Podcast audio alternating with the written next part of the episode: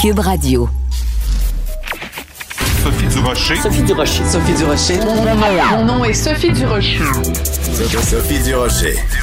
Des opinions éclairantes qui font la différence. Cube Radio.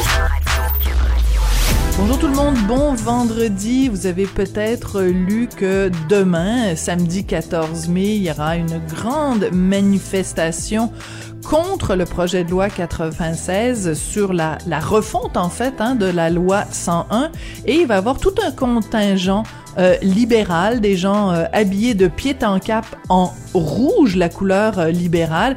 Euh, ce contingent qui va être mené par la chef libérale Dominique Anglade qui va partir du collège Dawson pour crier son dégoût de la loi 96.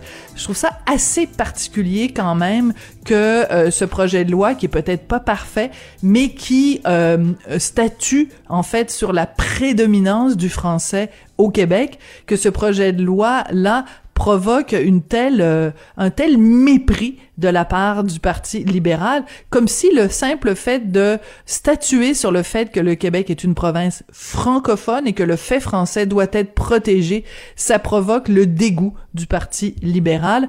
Euh, quand j'ai vu euh, cette annonce que Dominique Anglade allait mener cette manifestation, j'ai poussé un très intrigué. Ben voyons donc. Culture aux affaires publiques. Vous écoutez Sophie Durocher. Cube Radio.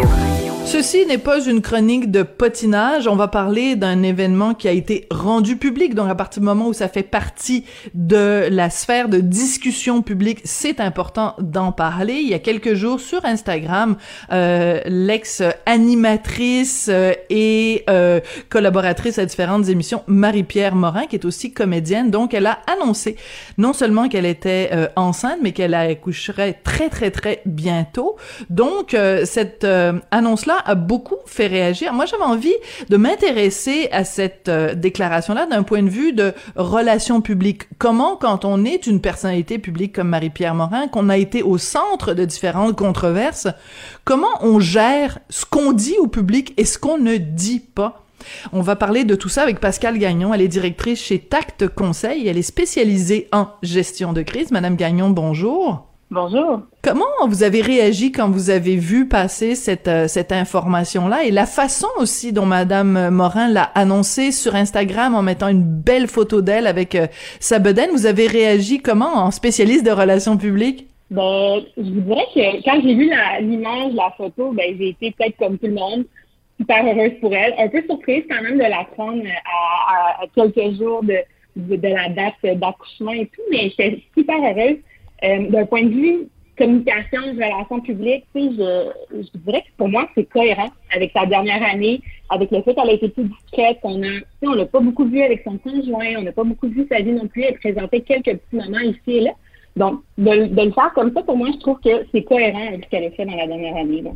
Vous avez tout à fait raison de dire que euh, cette, pendant toute cette dernière année, elle a été plus discrète.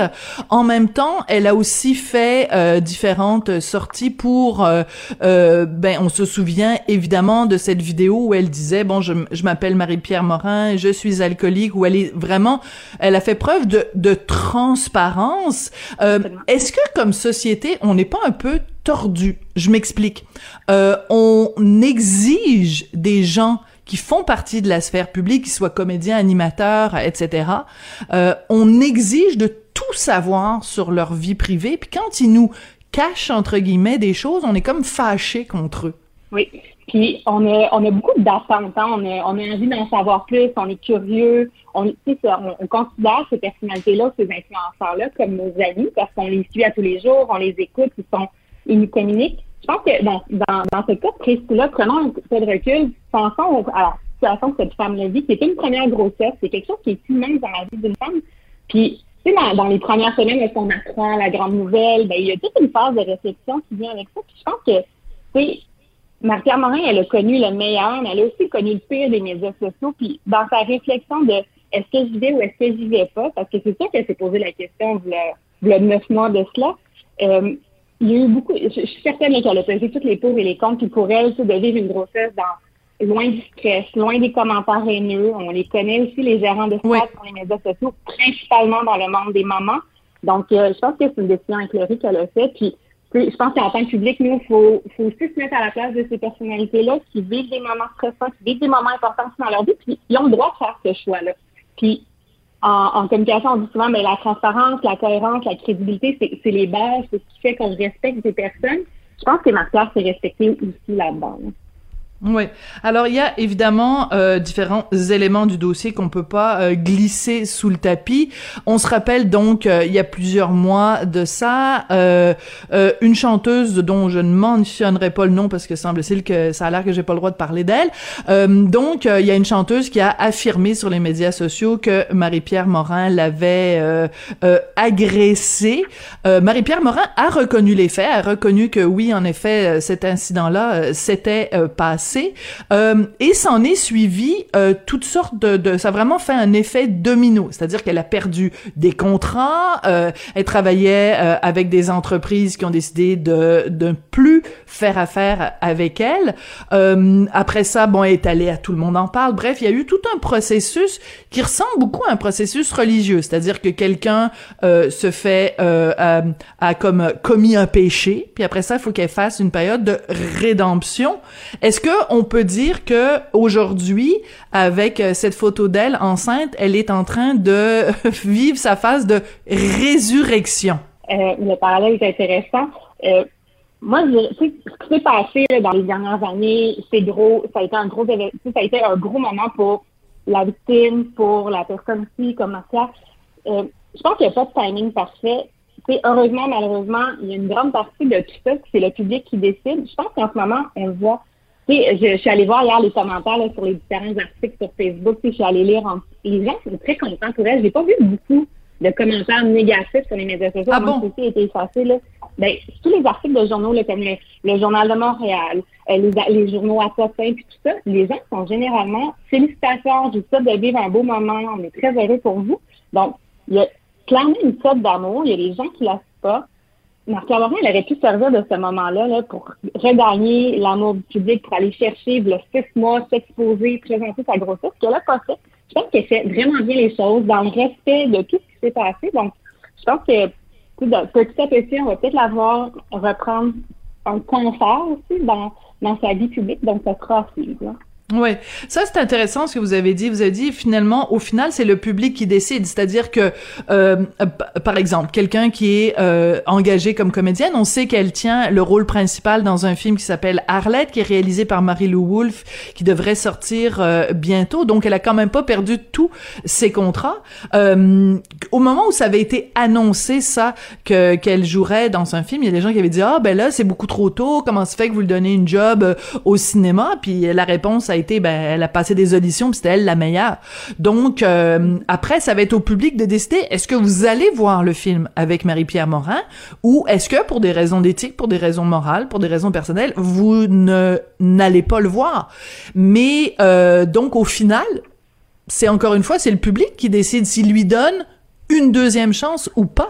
Absolument. Absolument. Puis, l'exemple est bon quand, quand la sortie publique de, de ce film-là a été faite. C'est on l'a vu par la suite, ça a été à double tranchant pour les médias, pour les producteurs de s'associer à elle à cette époque-là. Les gens, les, producteurs ont été mis sur le radar, on leur a posé beaucoup de questions, comme vous venez de pourquoi elle alors qu'il y a d'autres comédiennes qui ont, leur place. Les gens ont eu à s'exprimer, donc c'est ça que les gens ils pensent aussi pour euh, avant de s'associer à elle. Puis si on refait le parallèle aussi avec la sortie qu'elle a faite cette semaine, ben pourquoi elle le fait maintenant? Mais je pense que Marcia, dans la dernière année, elle n'avait pas nécessairement de de projets annoncés. Elle n'a pas eu d'occasion dans les médias d'aller parler de, de projets pour en même temps parler de sa vie. Donc, c'est tout à fait normal que ça sorte un petit peu comme ça aussi à ce moment-là, alors qu'on l'a pas vu du tout dans les médias dans les derniers mois. Oui. Alors, je vais vous faire, euh, je vais vous révéler un scoop aujourd'hui, euh, Pascal. Ça faisait des semaines et des semaines euh, que je le savais qu'elle était enceinte, Marie-Pierre. Ça faisait des semaines, il y a quelqu'un ah dans le milieu qui me qui me qui m'en avait informé. Et euh, ben, je me suis posé la question, je fais quoi avec cette information-là? Ben, je travaille mhm. dans un média quand même. Hein. J'aurais pu... Euh, euh, bon, la raison pour laquelle j'en ai pas parlé, c'est que je me suis dit, ben voyons donc, ça lui appartient. À partir du moment où elle n'en parle pas publiquement, est-ce qu'il y a quelque chose de plus intime, de plus, tu sais, c'est vraiment, c'est un être humain qui est en train de grandir dans notre ventre. C'est le, le, le, le moment où on a juste le plus besoin de se recentrer sur soi, de, de se connecter avec son corps, connecter avec ses émotions, connecter avec toutes sortes de choses. Donc, j'ai pas sorti l'information. Est-ce que j'aurais dû, Madame Gagnon, sortir l'information comme quoi euh, Marie-Pierre était enceinte? C'est une excellente question, je suis certaine que ça, vous avez eu envie de le faire parce que ça, ça nous brûle les lèvres. On sait que le, milieu, le monde artistique, les, les potins voyagent extrêmement rapidement. Donc, j'imagine que quand même plusieurs personnes le savaient. C'est intéressant de voir qu'elle a été respectée là-dedans. Je pense que pour elle, c'est aussi un signe de confiance de son milieu avec lequel elle travaille au quotidien. Donc, euh, moi, je pense que non, vous n'auriez pas dû le sortir. Je pense que ce, type de nouvelle-là appartient à, aux parents de choisir le moment de l'annonce, de choisir comment ça sera fait. Donc, euh, c'est tout à votre honneur. Mais vous savez quoi? Je pense que c'est parce que on est au Québec. Euh, aux États-Unis, euh, mettons euh, quelqu'un de la même stature, essayons de excusez-moi, essayons de transposer ça aux États-Unis. Hein, je sais pas moi, une, animatrice connue, tu sais, mettons, je dirais Lady Gaga, mais tu sais, je veux dire la comparaison est boiteuse là, mais mettons, euh, je sais pas moi, Kim Kardashian là. Oui, allez-y. Un parallèle intéressant avec les États-Unis qui est la famille Kardashian, qui, on sait, ils vivent dans l'œil public, c'est leur marque de commerce, les télé-réalités, les médias sociaux. Kylie Jenner, une des, des plus jeunes de la famille, quand elle est tombée enceinte, de son premier enfant, elle a fait le choix de s'isoler. Puis quand je dis s'isoler, là, il n'y a aucune photo de paparazzi de elle dans les neuf mois de sa grossesse. Elle est vraiment, elle s'est sortie de l'œil du public complètement. Personne n'a su qu'elle était enceinte jusqu'au moment de l'accouchement pour justement éviter le stress, être le, le plus loin possible. Puis ça a fonctionné. Donc pour une vedette aux États-Unis, pour réussir ce coup-là, ben, ça prend toute une équipe autour d'eux, ça prend beaucoup de moyens. Puis ça prend aussi ben, neuf mois d'isolation, qui est absolument terrible. je pense qu'au Québec, on est extrêmement respectueux aussi de nos célébrités, de nos personnalités. Donc, euh, hmm. C'est intéressant le, parallèle, en effet. Et en même temps, je suis sûre que pendant les derniers mois, euh, ben Marie-Pierre Morin n'est pas, pas restée confinée chez elle. Donc, elle, ne serait-ce qu'aller au dépanneur euh, s'acheter un sac de chips ou des carottes, des carottes coupées chez Maxi. donc, il y a sûrement plein, plein, plein, plein de gens du public qui l'ont vue enceinte. Et même ça, ça n'est pas sorti. Donc, il y a personne sur les médias sociaux qui a dit « Hey, j'ai croisé l'autre jour Marie-Pierre Morin en allant faire mon épicerie. Hey, je te dis qu'elle t'avait toute une bedaine. » Donc, c'est pas sorti. Donc, ça dit aussi quelque chose. C'est bien caché quand même. De ce que j'ai lu dans le magazine 7 jours, là, c'est que ça n'était pas très apparent son ventre de femme enceinte. Donc, euh, j'imagine qu'elle a réussi à bien cacher le... Je suis retournée voir aussi ses anciennes photos qu'elle avait postées dans les dernières semaines, les derniers mois, puis effectivement, elle cachait très bien. il n'y avait aucune façon de voir qu'elle avait, un, bébé dans son ventre. Oui. Alors, euh, écoutez, c'est, très intéressant de, parler euh, avec vous, Pascal, parce que ça dit quand même quelque chose. Euh, les gens pourraient peut-être dire, bon, ben c'est un, un épiphénomène, c'est anecdotique. une, comédienne animatrice qui est enceinte, qu'est-ce que ça change dans ma vie? Mais je trouve que ça nous permet aussi de réfléchir à la notion d'intimité, hein, le contraire de l'intimité, je sais pas si ça, ça, ça existe, l'extimité, c'est on vit dans un monde où la notion d'intimité n'existe plus. Tu sais, à partir du moment où tu vas au restaurant, puis tu photographies ce qu'il y a dans ton assiette, puis tu partages ça avec euh, des milliers d'abonnés, euh, tu, tu, tu te lèves le matin euh, pas maquillé, tu mets des photos de toi, je veux dire, il y a, y, a, y a très très peu d'aspects de la vie des êtres humains aujourd'hui qui ne sont pas documentés, partagés, analyser, décortiquer. Donc, que quelqu'un en 2022 ait réussi à préserver cette petite bulle-là, je trouve que c'est comme un, petit moment de beauté aussi dans notre euh, dans notre période complètement surexposée. Vraiment, je suis tout à fait d'accord. Puis, euh, c'est chapeau à ma sœur de. Je pense que ça lui a permis de vivre une super belle grossesse, loin de tout ça. Puis, avec tout ce qui se passe en ce moment, là, c'est certain que les personnalités publiques réfléchissent beaucoup plus à ce qu'ils vont dévoiler ou non sur les médias sociaux. Les risques sont grands maintenant. Il n'y a pas de place pour le faux pas.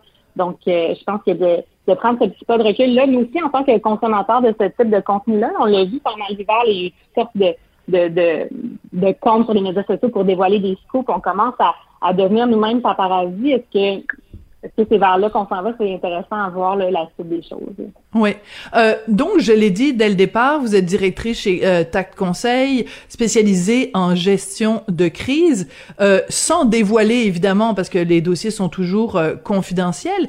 Mais si un, un individu, une personnalité publique vient vous voir et euh, est, est au sein d'une d'une controverse, les conseils que vous lui donnez, c'est toujours, toujours, toujours la transparence c'est vraiment le leitmotiv quand on travaille en relations publiques? Ben, je sais pas pour tout le monde. Dans mon cas, puis dans le cas de TAC, oui. Et on a vraiment trois principes, la transparence, la cohérence, la crédibilité. Puis surtout, je dirais aussi ça, c'est qu'on force rien.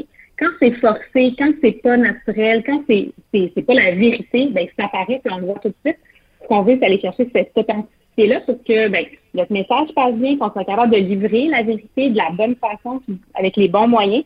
Donc, euh, moi, je, oui, à 100 Est-ce que vous pensez que Marie-Pierre Morin euh, est encadrée par quelqu'un de relations publiques en ce moment? C'est une bonne question. Honnêtement, je n'ai pas la répondre.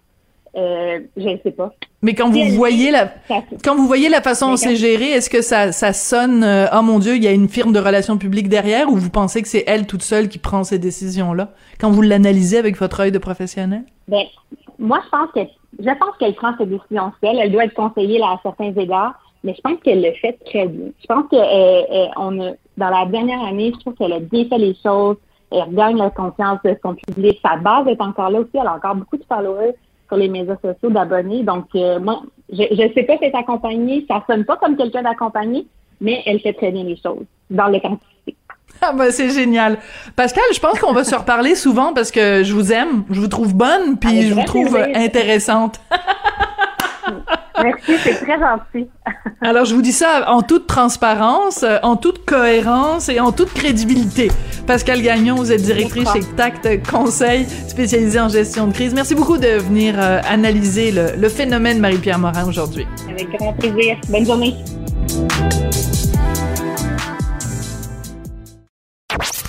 Sophie Durocher. Une femme distinguée qui distingue le vrai du faux. Vous écoutez Sophie Durocher.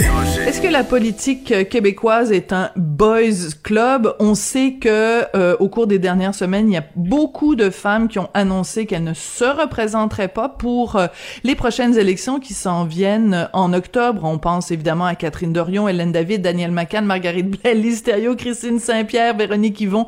Il y en a beaucoup. Euh, Est-ce que elles quittent en partie parce que la politique est plus dure pour les femmes? On va parler de tout ça avec Karine Gagnon, elle est chroniqueuse politique au Journal de Montréal, Journal de Québec. Elle est aussi directrice adjointe de l'information au Journal de Québec. Bonjour Karine. Bonjour Sophie. Écoute, il y a un article très intéressant qui est publié dans le 24 heures. On a interviewé différentes femmes. On a interviewé Véronique Yvon, Christine Saint-Pierre, et euh, elles disent elles que oui, la politique est un boys club. Toi qui euh, côtoies bien sûr ce milieu-là de très près et tu le couvres, est-ce que tu es d'accord avec cette affirmation-là?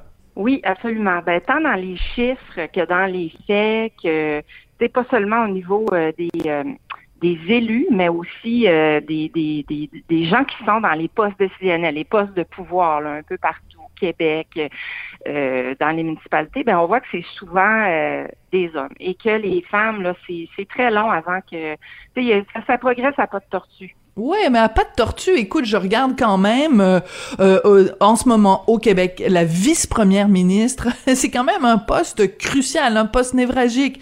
C'est occupé par une femme. Euh, bon, t'as eu euh, euh, justement des femmes ministres de, de, de la santé, à l'éducation supérieure. on a eu Monique Jérôme Forget quand même au Conseil du Trésor. je veux dire, on, on, se rappelle aussi, pour lancer une fleur quand même aux libéraux, Jean Charest. Euh, le premier gouvernement au Canada à avoir, un, conseil des ministres paritaire. Donc, euh, quand on dit à pas de tortue, euh, moi, je pense qu'il faut quand même aussi... moi, je trouve que c'est pas mal plus que des pas de tortue. Ah non, il y a eu beaucoup de recul depuis ce temps-là. Justement, du temps de M. Charest, il y avait des femmes qui étaient dans les, ministères importants. tu parles de la vice-première ministre. À, à, mon sens, moi, c'est pas le ministère le plus important. Euh, sais, les, les postes importants, c'est euh, bon aux finances, au Trésor, on a Sonia Lebel, mais euh, bon, puis on a Madame Guilbeault. Euh, pour moi, le poste important qu'elle a, c'est à la sécurité publique. Et c'est vrai que ces deux femmes-là, bon, se, se, distinguent là parmi la, les ministres, mais il y en a quand même très peu. Là, tu sais, il y en a pas. bon, si on regarde aux finances, à la justice, à l'éducation, tous ces postes-là importants. Bon, puis le, le, le, au niveau économique là, qui entoure le premier ministre sont occupés par des hommes. C'était pas le cas à l'époque de M. Charest. Effectivement, il y avait des femmes fortes, il y avait des, des nominations importantes et euh, ça, à mon sens, on a certainement reculé. Et si on regarde aussi, euh, moi, je me suis intéressée à ça là, au niveau de l'entourage du premier ministre, et ça, c'est important.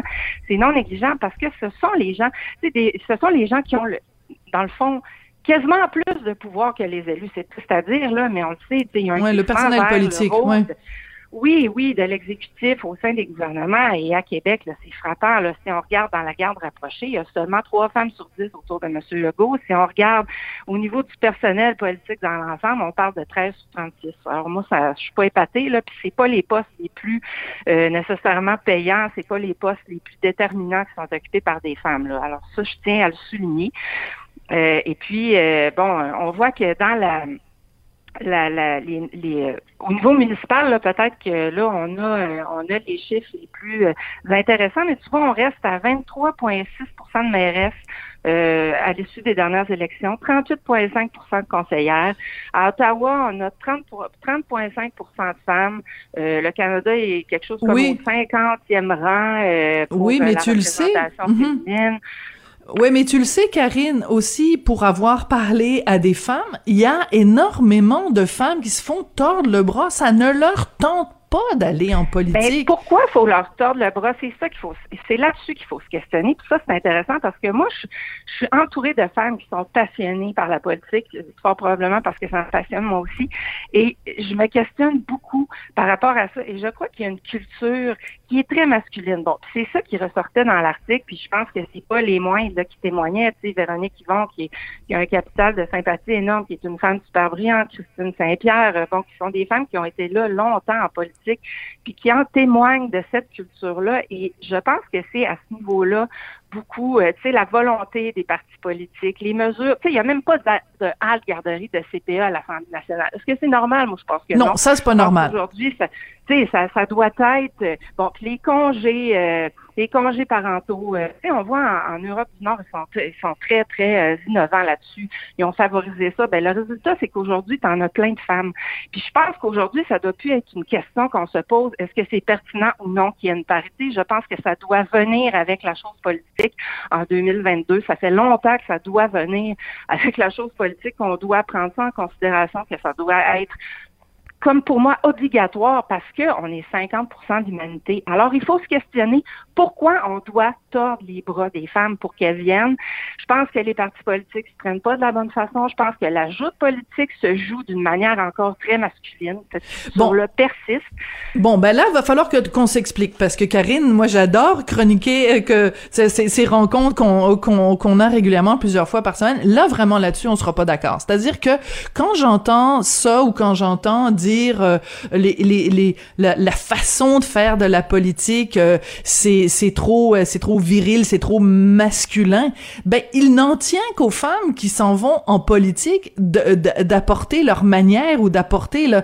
Tu sais quand on parle par exemple, je te donne juste un exemple. Il y a quelques années de ça, à un moment donné, il y avait plusieurs femmes politiciennes qui étaient sorties en disant c'est épouvantable, on reçoit des commentaires sur les médias sociaux, on s'attaque à nous parce que on est des femmes. Puis là, t'allais lire les commentaires que les qu'elle recevait. Ben, je veux dire, c'est exactement le, même genre de commentaires que les gars recevaient, sauf que bon, dans le cas des femmes, c'est des, des commentaires à caractère sexuel. Mais ce que je veux dire, c'est que tu peux pas à chaque fois que t'es attaqué euh, euh, comme politicienne dire je suis attaquée parce que je suis une femme. L'autre exemple que je voulais donner dans le fameux texte du 24 heures, on parle des cas de euh, Madame McCann et Madame Blake qui ont été beaucoup blâmés pour la gestion de la pandémie. Et là, on dit, ben là, elles ont été euh, maltraitées, elles ont été les boucs émissaires parce que ce sont des femmes. Non, elles ont été des boucs émissaires parce que elles ont fait preuve, elles ont fait des erreurs, elles ont pas été bonnes dans certains des dossiers. Moi, ça m'énerve quand une femme, à chaque fois qu'elle est attaquée, dit je suis attaquée parce que je suis une femme. Non, ça se peut. C'est parce que t'as pas été bonne dans ce dossier-là. Je trouve que c'est l'excuse trop facile, Karine. Ben, moi, je pense qu'on est plus, euh, on, est plus euh, exigeant? voyons, je cherche le mot. Oui, on est plus exigeant, puis on n'a pas la même perception non plus. Euh, une femme qui va qui va pogner les nerfs là, à l'Assemblée nationale, qui va s'exprimer comme son collègue à côté, les gens vont dire mais mon Dieu, elle est folle ou elle est hystérique? Ça va être ça le commentaire. Ça existe encore, ça. Cette perception-là qu'on a, qui est pas pareille par rapport aux hommes et aux femmes. Et quand je dis une culture, c'est aussi une culture de société qui doit être changée. Je pense qu'on on les envisage pas de la même façon. Et puis, euh, je pense aussi qu'il y a des hommes qui auraient pu être sacrifiés au sein du gouvernement puis qui l'ont pas été. Tu sais, euh, je oui, Fitzgibbon, oui. Fitzgibbon, là, ben oui. qui a fait jaser tellement pour toutes sortes de choses. Ben, il est encore là. Puis euh, on, a vu euh, Mme McCann, Mme Blais, euh, bon, eux autres, au premier, première, première occasion, peut-être qu'ils ont fait des erreurs, mais est-ce qu'on pardonne plus les erreurs autour par rapport à des hommes qui sont commises par des hommes? Moi, j'ai tendance à dire que oui.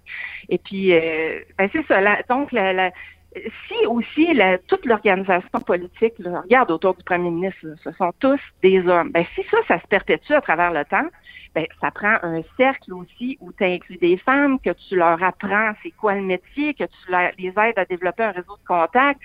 Euh, c'est la même chose euh, quand tu es chroniqueur. Là. Ben, moi, j'ai beaucoup de femmes dans mon entourage là, à qui je parle, qui m'ont aidé mhm. à bâtir un réseau. Je pense que ça doit aussi se faire en politique, mais si elles partent parce que c'est, pas un monde qui leur convient ou euh, bon que c'est, trop difficile de faire sa place d'avoir, tu sais, les femmes, là, sur les bancs d'école, sont, sont, perdent des scores, sont super bonnes dans plein de matières. S'ils arrivent en politique, on les recrute parce qu'elles sont super brillantes, mais qu'elles doivent se contenter de rôles secondaires dans des ministères secondaires. Bon, je dis pas que c'est pas important, là, les ministères secondaires, mais je dis que pourquoi on pourrait pas avoir les mêmes ambitions? Pourquoi ce serait plus difficile? Moi, je trouve pas ça normal du tout. Absolument pas à intelligence égale, à compétence égale. Et puis, je pense qu'on peut pas affirmer qu'il y a moins de femmes intelligentes ou moins de femmes compétentes. Alors, à partir de ce moment-là, moi, le, le, oh non, absolument pas. Alors, non, non, ben non, je pense qu'il y a autant d'incompétences puis de, de, de nous, nous nourrir chez les filles qu'il y en a chez les gars ou qu'il y en a chez les gars que chez les filles. Mais, OK, je vais juste te donner un exemple, OK? Quand euh, est venu le temps euh, de, de, de la succession, disons, au Parti québécois, pourquoi Véronique Yvon, elle s'est pas présentée? là, elle part de la politique, puis on nous dit, ben, tu sais, je veux dire, euh, c'est critique, puis là, c'était ci, puis c'était ça. Mais, je veux dire, on a eu, on a eu Pauline Marois, mais pourquoi il y a pas plus de Pauline Marois en politique? Pourquoi dans les, dans les, euh, dans les partis politiques, quand il y a une place à prendre, moi, j'étais là dans les, dans les estrades, puis je me disais, Véronique, vas-y, vas-y, vas-y. Ben, j'aurais aimé, ah, Pascal Bérubé aurait fait un très... Ben oui. oui c'est comme un rendez-vous manqué avec l'histoire. Bon, ben alors. C'était circonstanciel. Il y avait des questions de santé, il y avait l'adoption de son enfant, il y avait toutes sortes de choses. C'est ce qui l'avait fait reculer, malheureusement. Puis là, ben, c'est comme si euh, après ça, le, timing était plus bon, euh, il y avait plus d'ouverture. Mais pourquoi est-ce que ça devrait être une occasion, là, tu sais, que c'est comme exceptionnel, puis que là, whoop, à part son tour, ben là, il n'y en a pas d'autres pendant euh, je sais pas combien d'années.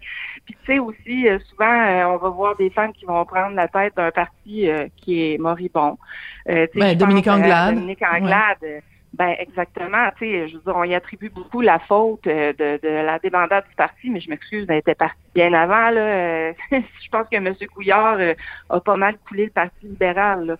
Alors, elle est arrivée à rebâtir sur des fallait qu'elle rebâtisse sur des centres. Bon, c'est pas évident. Puis euh, écoute, mais des fois je lis des commentaires justement, là, puis on en parle dans l'article du 24 heures là aussi la couverture médiatique. Puis je lis des analyses où est-ce qu'on traite des des députés euh, comme des enfants, qu'on en parle comme des enfants, puis je me dis, mon Dieu, on ferait pareil avec des, des gars, je suis pas convaincue.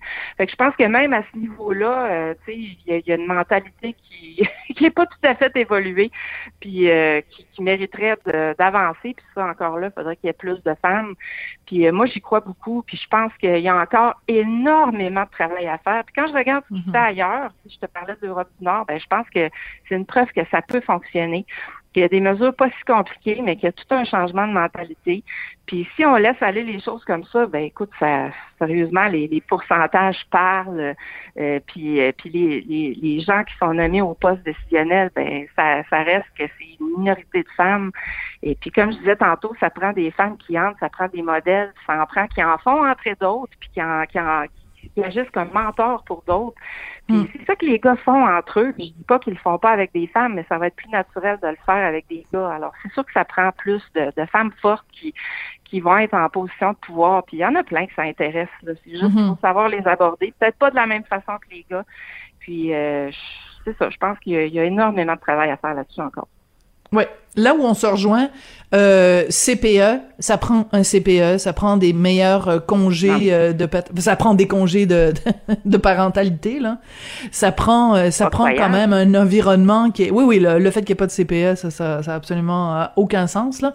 Mais pour, pour qu'on soit capable de faire une meilleure conciliation travail-famille en même temps, je te dirais que moi, le témoignage le plus touchant que j'ai entendu euh, sur quelqu'un qui avait de la difficulté à faire de la conciliation travail-famille, c'est pas venu d'une fille, c'est venu d'un gars. Et c'était Jean Lepierre qui s'était confié... Euh, euh, euh, en tout cas, bref, je vais le nom de la journaliste va finir par me par me revenir. Euh, et euh, il disait que quand il était euh, à Ottawa, il revenait à Montréal les fins de semaine retrouver son fils et sa fille, et que tous les soirs, quand il quittait Montréal pour retourner à Ottawa, il pleurait tout le long de la route entre Montréal et Ottawa. Je veux dire, pour un être humain qui a des enfants, c'est difficile la conciliation travail-famille. C'est difficile de concilier la politique euh, avec euh, le fait d'avoir euh, des enfants. Donc, est-ce que c'est plus difficile parce qu'on est une femme? Oui, il l'a fait. Ben, il l'a fait. Il l'a fait, tu sais, il s'est pas, il s'est pas mis de barrière, il est allé. Puis il y en a là des femmes qui le font, mais pense que c'est peut-être encore plus difficile euh, bon, parce qu'on les porte, parce qu'on n'a pas le même rapport aux enfants. Fait qu'il faut cesser de voir euh, le, monde politique d'un œil masculin. Puis moi, je pense que c'est encore ça qui se passe. Il faut, euh, faut évoluer. Puis c'est long, ça. Puis tu sais, faut, faut le dire aussi, c'est c'est prouvé scientifiquement, il y a plein de données là-dessus, puis d'études qui se font sur le partage inégal des tâches familiales, domestiques, ça persiste. Il y a aussi un, manque de ressources financières, certainement. Tu sais, je parlais des femmes, euh, tu sais, des, cercles de contact, euh, d'organisation et tout. Euh, ben, si t'as pas une scène, euh, c'est plus compliqué. Là, si t'as pas de contact, euh, hmm. sais pas comment trop comment se présenter. tu sais, c'est complexe quand même. Fait que c'est à la fois la culture de la société, des partis politiques, des institutions politiques. Euh, il y a beaucoup, beaucoup de mentalités à faire évoluer. Puis je pense qu'on on n'est pas des précurseurs là-dedans, là, même si on se pense bien bon. Là, euh, on fait du surplace pas mal. Attends, il faut que je te laisse deux secondes. Il faut que je, parce que tu sais que j'anime euh, à partir de chez moi. Euh, il faut que je m'en aille faire une brassée puis que je parte le souper. Ok, merci beaucoup, Karine. On se retrouve la semaine prochaine. Karine Gagnon, chroniqueuse politique au Journal de Montréal, Journal de Québec. Elle est aussi directrice adjointe de l'information au Journal de Québec et chroniqueuse, bien sûr. Ici, sur les ondes de Cube Radio, c'est toujours un plaisir d'échanger avec toi. J'aime ça quand on a des échanges virils. C'est une blague, c'est une blague. Moi, non, mais viril, tu sais, le, le tu sais, quand t'as, juste expression-là a tellement pas de sens, des échanges virils. En tout cas, bref. C'est comme jouer à la belle-mère, c'est une autre expression, moi, qui me, qui me tue au nez, mais oui, il y en a plein. Et la montée de lait. Merci beaucoup, on se reparle la semaine prochaine. Bye. Avertissement. Cette émission peut provoquer des débats et des prises de position pas comme les autres. Écoutez Sophie Durocher. On s'est beaucoup posé la question pendant le confinement, pendant la pandémie, de l'impact que ça aurait sur euh, les jeunes, sur euh, leur euh, éducation. Mais il y a une étude qui nous renseigne, en tout cas en partie, sur les questions qu'on aurait pu se poser. Une étude qui a été réalisée par deux professeurs, rendue publique hier, et qui démontre, en qui tend à démontrer en tout cas, que le taux de réussite des jeunes à l'examen de lecture du ministère a diminué en raison des fermetures des classes. Et vous le savez, chaque fois qu'on parle d'éducation, je me tourne toujours vers mon même spécialiste chouchou. C'était Gilles Royer, les psychologues spécialistes de la réussite scolaire, donc vraiment à même de commenter cette étude. Et bonjour, Monsieur Royer, bonjour, vous allez bien? Oui, ça va bien. Ben surtout quand je vous appelle mon chouchou là, c'est c'est impossible que ça aille pas bien là. Une Hein? réputation là. Ben c'est parce que je vais faire des jaloux là. Je vais faire des jaloux, mais c'est pas grave. J'assume, j'assume ma chouchouterie. Euh, et j'ai de Royer, donc euh, la raison pour laquelle je dis ça, c'est que vous avez toujours une perspective qui est qui est intéressante. Donc, ce n'est pas vous évidemment qui avez réalisé l'étude, mais quand vous avez euh, vous en avez pris euh, connaissance, euh, qu'est-ce qui vous a frappé dans cette étude-là? Ça va dans le sens de toutes les autres études que j'ai vues là, depuis deux ans là, par rapport à l'impact là, de la pandémie. Euh, on pourra parler de santé mentale tout à l'heure, mais en ce qui concerne spécifiquement les apprentissages, la question de la lecture, euh, tout ce que j'ai vu passer comme étude, entre autres une énorme étude américaine avec euh, plusieurs centaines de milliers de jeunes, une évaluation sur euh, trois ans avec le même instrument. C'est toujours la même chose. Les jeunes de milieux défavorisés ou les jeunes qui étaient déjà en difficulté euh, ont souffert davantage ou en- entre guillemets ont pris des retards scolaires en lecture là, de manière spécifiquement liée à ce qui s'est passé dans le contexte de la COVID.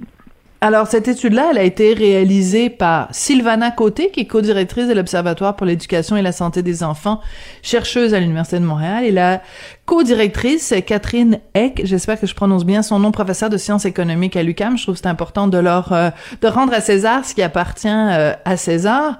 Donc, euh, est-ce que ça veut dire, quand on regarde ça, Monsieur Royer, que euh, on aurait dû faire les choses autrement? C'est-à-dire, qu'est- qu'est-ce qu'il y a comme leçon qu'on peut retenir de la façon dont on a géré la pandémie?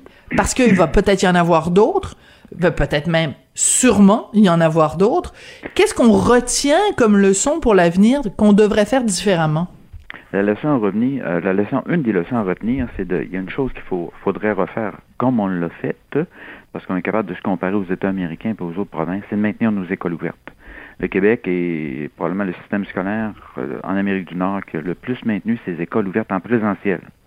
Donc, on doit émettre l'hypothèse que ça va limiter un peu l'impact des retards ou les difficultés en lecture qu'on vient de souligner. Donc, il y a ça qu'on peut maintenir. L'autre élément, c'est d'intervenir encore beaucoup plus tôt par rapport à des jeunes. Si ça, venait qu'à se reproduire, c'est d'intervenir encore beaucoup plus tôt. Par exemple, on aurait pu le faire dès août 2020, mais là, tout le monde a été pris de, un peu de court par rapport au fait que, sur la question que les jeunes qui étaient de milieux défavorisés, qui avaient peut-être moins accès là, aux technologies de l'information, Internet et autres, mais surtout qui étaient déjà en difficulté scolaire, ces jeunes-là devaient avoir du support supplémentaire. Le Mm. programme de tutorat est arrivé plusieurs mois euh, en 2021, mais on, déjà, on a, une bonne partie de nos orthopédagogues ont été dégagés pour enseigner dans des groupes de classe. Là. Donc, il y en a eu une diminution en termes de services et de soutien là, par rapport aux jeunes en difficulté. Donc, si on allait le faire autrement, il faudrait anticiper qu'on va avoir besoin de plus d'aide. Mais néanmoins, il y avait au moins une chose qu'on a faite. euh, Et ça, on- moi, j'étais sur le comité qui avait recommandé ça avec des ordres Ben oui. professionnels au ministre, ouvrez les écoles au plus vite. Et euh, c'était un peu ce que disaient d'ailleurs les enseignants eux-mêmes souhaitaient le retour, et c'est ce que disaient les pédiatres aussi. Dans ce bout-là, je pense qu'on on a bien fait. Sur les autres mesures, ben, écoutez, c'était décision, situation d'incertitude, les gens faisaient le possible. Ouais. Et puis bon, à un moment donné, mais c'est pas de, de votre ressort, mais il faut absolument se parler aussi de la ventilation dans les écoles. Mais bon, c'est un autre dossier. Je veux absolument qu'on revienne parce que vous l'avez mentionné tout à l'heure, puis je veux pas que ça soit euh, balayé sous le tapis. L'enjeu de la santé mentale, euh, vous avez dit tout à l'heure, on, va y revenir. Donc revenons-y. Euh, L'impact sur euh, la, la, santé mentale, euh, plus grave évidemment que euh, l'impact sur la, la capacité de, de lecture. C'est quoi vos observations, Monsieur Royer? Les observations, l'ensemble des études qu'on a vues passer là-dessus. Première considération, c'est même chose les difficultés de lecture d'ailleurs. La majorité des jeunes vont bien au niveau de l'apprentissage, mais je reviens à santé mentale, la majorité des jeunes vont bien. Néanmoins, on a une augmentation au niveau des problèmes d'anxiété et des problèmes associés à dé- problèmes dépressifs et problèmes d'anxiété. Augmentation, là, euh, c'est 1-2 points de pourcentage. Mais quand vous êtes rendu environ à 10% des jeunes, ça commence à faire du monde. Hmm. Et l'autre élément, et je me dois toujours d'y aller, on appelle ça dans la psychologie différentielle, là, il y a une différence garçon-fille. Donc, si vous, bon, si vous parlez-moi-en. mettons qu'on a à échanger sur la question des problèmes d'anxiété à l'école, problèmes de dépression en, en milieu scolaire, j'ai deux filles pour un gars. Comparativement à d'autres types de difficultés où les gars dominent toujours, mais dans ce cas-là, c'est ça, c'est presque une, euh, une donnée fondamentale qu'on a de l'ensemble des études. Donc, Je ne savais pas. Avec les filles qui sont davantage touchées. Comment on explique ça, Monsieur Royer? Ah, ça fait partie entre autres d'une conférence que je m'avais redonnée d'ailleurs bientôt là, au niveau des, euh, des intervenants en mesure d'aide dans les cégeps de tout le Québec. C'est euh, c'est plus sur la question de l'anxiété, c'est assez étrange les garçons sont moins touchés par des questions, par des sujets qui touchent leur apparence, euh, leur apparence personnelle au secondaire, des choses comme ça. sont moins touchés par le fait que, je vous donner un exemple, ben, écoutez, moi, garçon, j'ai eu 78% au lieu d'avoir mon 82% habituel dans mon examen de français ou mon examen de mathématiques. Prenez 1000 gars, prenez 1000 filles dans la même situation, mes filles vont stresser davantage par rapport à la ah, performance scolaire. L'autre élément, c'est toute la question de l'arrivée de la puberté aussi qui est différente. Là. Euh, il y a un décalage goffé qui a toujours existé au secondaire. Toute la question aussi de la victimisation sur les réseaux sociaux. Tout le monde, comment je dirais, ça touche les gars aussi, mais les filles sont davantage... Euh, les conséquences ou l'impact semblent davantage importants pour les filles. Là, je vous donne juste quelques hypothèses. Oui, oui. Une des plus embêtantes, euh, une des plus embêtantes, une qu'il va falloir investiguer, c'est qu'au mm. lieu de toujours parler de masculinité toxique, là, le fait d'être un gars, là, gars masculin, homme, là, ou en, de, en devenir d'homme, c'est peut-être, il faudra regarder ça, c'est peut-être un facteur de protection contre l'anxiété et contre la dépression chez des adolescents secondaires. Je m'avance un peu là-dessus, mais comme psychologue, on peut pas avoir, on peut pas avoir une différence aussi importante par rapport à ces situations-là de santé mentale, gars-filles, sans penser que la manière de voir les choses comme garçon diminue peut-être les risques de certaines formes de difficultés. J'adore ce que vous venez de dire. Je trouve ça extrêmement intéressant. Et je vais vous dire quelque chose, Monsieur Royer. Je trouve, Monsieur Royer, pardon. Mm-hmm. Je vais vous dire quelque chose. Je trouve ça courageux ce que vous venez de dire, parce que dans la société où on vit aujourd'hui, la masculinité est toujours à 90% accompagnée du mot toxique. Et moi, je suis maman d'un garçon de 14 ans Mhm. Et vous ne pouvez pas savoir à quel point je trouve ça dommageable. Parce que à 14 ans, on est en train de se construire son identité. Mhm. Et quand, à chaque fois qu'on parle des gars, c'est associé à quelque chose de négatif, que c'est associé à quelque chose de toxique, que c'est associé à la violence, à l'oppression, euh, à la, à la, à la, à des choses négatives. Je suis juste plus capable. Alors là, vous venez nous dire, ben peut-être qu'on peut associer quelque chose de, de positif ou de protecteur à cette masculinité-là. Je vous dis merci, Monsieur Royer. Mais une saine masculinité, écoutez moi aussi, là, écoutez, j'ai quatre enfants et douze petits-enfants, j'ai plusieurs garçons là-dedans. Une saine masculinité, je réaffirme encore que c'est probablement un facteur de protection contre l'anxiété et la dépression chez les adolescents. Et ça faisant, regardez, on a célébré Guy Lafleur, là. On a vu Jean Béliveau avant, on a Maurice Richard. Mais l'idée d'avoir des modèles masculins structurés, des modèles masculins positifs pour les gars, autant ça en prend pour les filles, autant c'est aussi important pour les gars.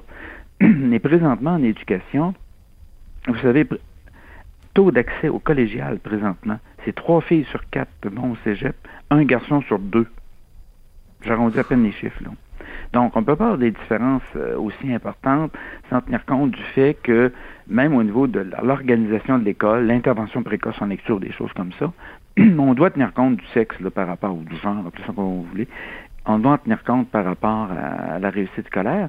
Mais en santé mentale, écoutez, si vous, êtes, si vous, étudiez le suicide, normalement que j'ai plus de suicides chez les hommes parce que les moyens qu'ils vont prendre sont extrêmement plus létaux, mais quand vous arrivez à. Parlons, parlons d'anorexie. Comment est-ce que je dirais, bon, l'anorexie, il y a des garçons anorexiques, il y a des filles anorexiques. Mais si vous allez dans une école secondaire, à titre d'exemple, ou dans une clinique, vous travaillez en anorexie, vous allez avoir quoi, 8, 9 filles pour un gars. C'est cette proportion-là. Donc, on doit tenir compte du genre, mais d'affirmer qu'une masculinité saine, avec des modèles masculins sains, le héros, l'aventure, prendre la défense de pousser une cause, nommez-les Là, on ne pourra jamais à croire que c'est quelque chose de toxique, c'est bien sûr. Oui, mais ce serait intéressant justement que, et dans la société en général, et en particulier dans le système d'éducation, qu'on qu'on fasse la promotion, j'allais dire qu'on promeuve, mais qu'on fasse la promotion justement de ces modèles masculins sains et que ce soit pas euh, constamment euh, euh, dénigré, hein, qu'on fasse pas constamment une forme de, de, de discrimination. Et je, je, je, trouve ça important ce que vous dites aussi, c'est qu'il y a certains cas où les garçons ont besoin d'être poussés dans le dos parce que justement la réussite scolaire, un gars sur deux, de, trois filles sur quatre qui se rendent euh, au cégep, ce sont des, des, des, chiffres qui devraient nous alarmer, qui devraient nous euh, venir nous chercher comme société.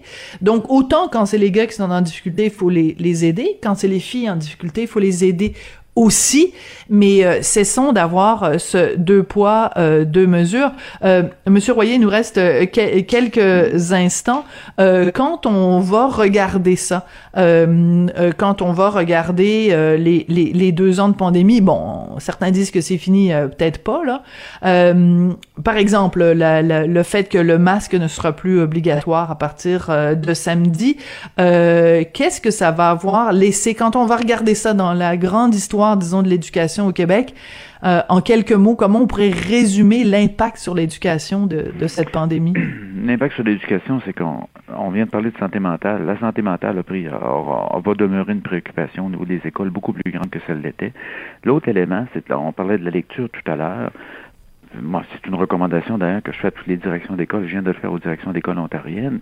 Suivez, dès septembre, suivez vos jeunes au radar en ce qui concerne l'apprentissage de lecture. Donc, il y a probablement une accentuation ou une plus grande importance qui va être encore donnée au fait d'intervenir de manière préventive avec des jeunes qui présentent certaines difficultés. L'autre élément, c'est qu'on ne verra plus jamais l'enseignement à distance de la même façon ou l'utilisation d'une forme d'enseignement virtuel. Et là, il y a un grand ménage à faire. Il y a une plus-value réelle dans l'enseignement virtuel. Néanmoins, on sait que c'est inférieur en termes d'impact ou de qualité à ce qu'on peut faire en présentiel.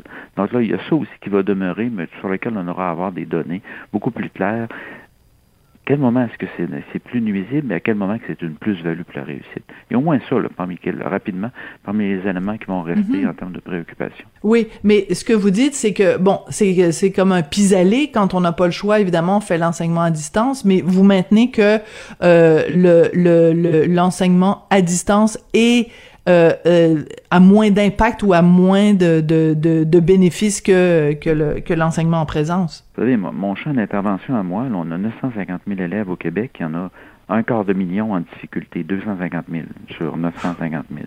Moi, mon champ de travail, c'est les 250 000 en question. Et l'enseignement virtuel avec des jeunes de milieux défavorisés ou des jeunes qui ont des difficultés d'apprentissage fonctionne nettement moins bien. J'ai d'autres jeunes à haut niveau de fonctionnement qui vont très bien à l'école et qui ont passé peut-être plusieurs semaines à distance, que ce soit en Ontario, au Québec ou ailleurs, et qui ont très bien, ils ont très bien réussi. Mais chez mes jeunes qui étaient déjà fragiles, l'enseignement virtuel pose problème. Donc, euh, par définition, euh, on va avoir à se poser des questions dans quelle mesure est-ce qu'on va maintenir ça ou comment on va le maintenir. L'autre élément, une des conséquences qu'on va avoir, c'est que l'été qui commence, d'ailleurs j'ai un séminaire à donner là-dessus bientôt, l'été qui commence, il va falloir intégrer probablement nos activités de terrain de jeu ou nos activités estivales, même au niveau municipal, le fait de continuer à lire durant l'été et de continuer à avoir une forme de hmm. soutien par rapport à ça. C'est important. C'est la lecture. La lecture, c'est comme un muscle, là, en disant, vous arrêtez de lire le 23 juin, puis on recommence ça le 1er septembre. Il se produit toujours un phénomène de glissade de l'été chez les jeunes plus vulnérables. C'est l'équivalent de perdre un mois, deux mois d'apprentissage. De prendre un retard d'un ou deux mois chez les autres élèves. C'est déjà commencé l'été passé. L'été qui vient, c'est quelque chose qui va s'accentuer. Et ça, c'est une retombée positive de ce qu'on a vécu là, suite à la pandémie. Imaginez si le gouvernement, en plus de faire, disons, des, des publicités, ce qu'on appelle les publicités sociétales, hein, euh, l'alcool au volant, euh, la violence conjugale, etc., si on faisait une publicité pour donner aux jeunes le goût de lire. Mon Dieu, j'aimerais ça. Peut-être ça a déjà été ah. fait, peut-être que je les ai pas vus passer, mais, euh, mais ce serait important selon le genre aussi. Vous savez, la, bande dessinée est le deuxième choix de lecture des garçons primaires. La dernière étude que j'ai vue passer, mais le neuvième choix de lecture des filles. Donc, uniquement, oui, John, juste ça comme euh, indication. Il va falloir qu'on tienne compte du genre, parce que entre le relationnel et le, roman d'action, le, livre d'action, là, parler, regarder des jeunes de deuxième, troisième primaire, là, il y a une différence graphique. Il va falloir qu'on la reconnaisse. C'est parce que j'ai trop ne pas savoir lire à la fin de la troisième année, c'est un risque énorme de ne pas être en mesure d'obtenir plus tard un des diplômes du secondaire. Et ça, c'est établi comme le soleil se lève à l'est. Hum, très intéressant. Euh, en même temps, moi j'aime ça la BD, mais je comprends ce que vous voulez dire, c'est que évidemment quand on regarde des images euh, et qu'on est moins en contact avec les mots, c'est pas la même chose que de lire un texte en, en, continu. Mais c'est pas un préjugé que vous avez par rapport à la bande dessinée non, là. Non, c'est un plus dans le sens que ça tient compte du fait, on doit tenir compte justement des goûts et des intérêts. Voilà. Lire, lire le cahier des sports pour plusieurs jeunes, c'est de la lecture. Ben oui, tout à fait. Le sujet n'est pas la relation de Pierre avec Julie, là. C'est de la lecture axée sur les centres d'intérêt. Les meilleurs systèmes éducatifs vont coller les centres d'intérêt des gars et des filles. Voilà, ben c'est ça. Mais c'est ce qu'on souhaite, une société où justement on parle de féminité saine et de masculinité saine et qu'on reconnaisse les spécificités hein, euh, propres à chacun, à chacun des sexes, à chacun des genres. Et j'ai droyé, je l'avais dit, vous êtes mon chouchou, vous êtes psychologue, spécialiste de la réussite scolaire. Et je le dis parce que c'est toujours passionnant de vous parler. Merci beaucoup, Égide, à la prochaine. Oui, plaisir. Merci. Euh, ben mon chouchou à la réalisation, c'est Jean-François Paquet, fidèle au poste à la mise en onde et ma chouchoute à la recherche, c'est Florence Lamoureux. Et vous, vous êtes mon public chouchou. Alors, merci beaucoup d'avoir été à l'écoute de Cube toute la semaine et on se retrouve lundi. Passez une excellente fin de semaine ensoleillée. Ben oui, il va faire trop chaud, mais on n'est quand même pas pour se plaindre. On a gelé. Ça fait des mois qu'on gèle. Alors, euh, on, on, on, on se plaindra de la température une autre fois. On se retrouve lundi. Cube Radio.